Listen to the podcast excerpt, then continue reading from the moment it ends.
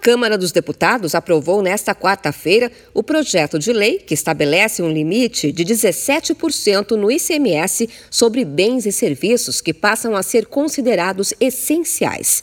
O texto estabelece que são considerados essenciais bens e serviços relativos a combustíveis, energia elétrica, comunicações e transporte coletivo, impedindo a aplicação de alíquotas de tributos iguais às de produtos listados como supérfluos. O objetivo do projeto é aliviar o preço de serviços que estão sofrendo com a inflação há meses e assim são repassados ao consumidor final, como é o caso dos combustíveis e energia elétrica.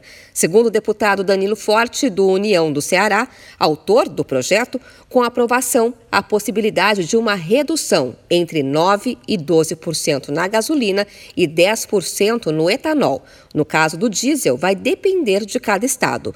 O deputado informou que, com a medida, o custo da energia pode cair cerca de 14%. O deputado Bira do Pindaré, líder do PSB na Câmara, disse que essa medida é paliativa. A solução, ao nosso ver, seria realmente modificar a política de preço da Petrobras. E me parece que isso não querem alterar. Nós vamos insistir no diálogo, inclusive temos que ouvir os governadores, e prefeitos, sabemos que isso tem um impacto imediato, mas todo o nosso empenho é buscar uma solução que atenda à expectativa do povo. Vamos reunir as bancadas, vamos reunir hoje à tarde para tirar a nossa decisão de como que a gente vai se comportar nessa votação. Esse assunto é polêmico porque envolve perda de arrecadação por parte de estados e municípios. A estimativa é de perda de 15 bilhões de reais só para os municípios, segundo a Confederação Nacional dos Municípios. Porém, os estados podem ser compensados por perdas com um teto de 17% para o ICMS dos combustíveis e energia, telecomunicações e transporte. De acordo com o relatório, a União vai compensar a renúncia do imposto que superar os 5% em relação ao ICMS do período anterior.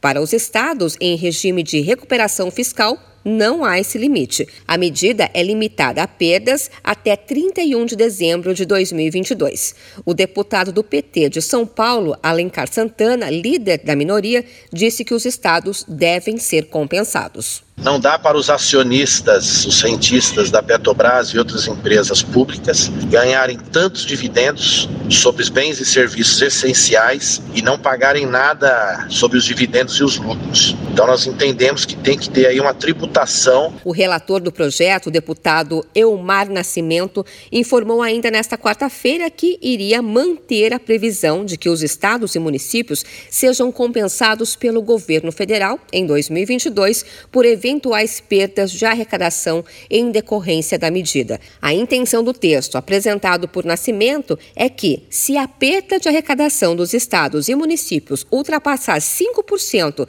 do que costumavam arrecadar antes com esses produtos, o governo federal vai arcar com os excedentes. De São Paulo, Luciane Yuri.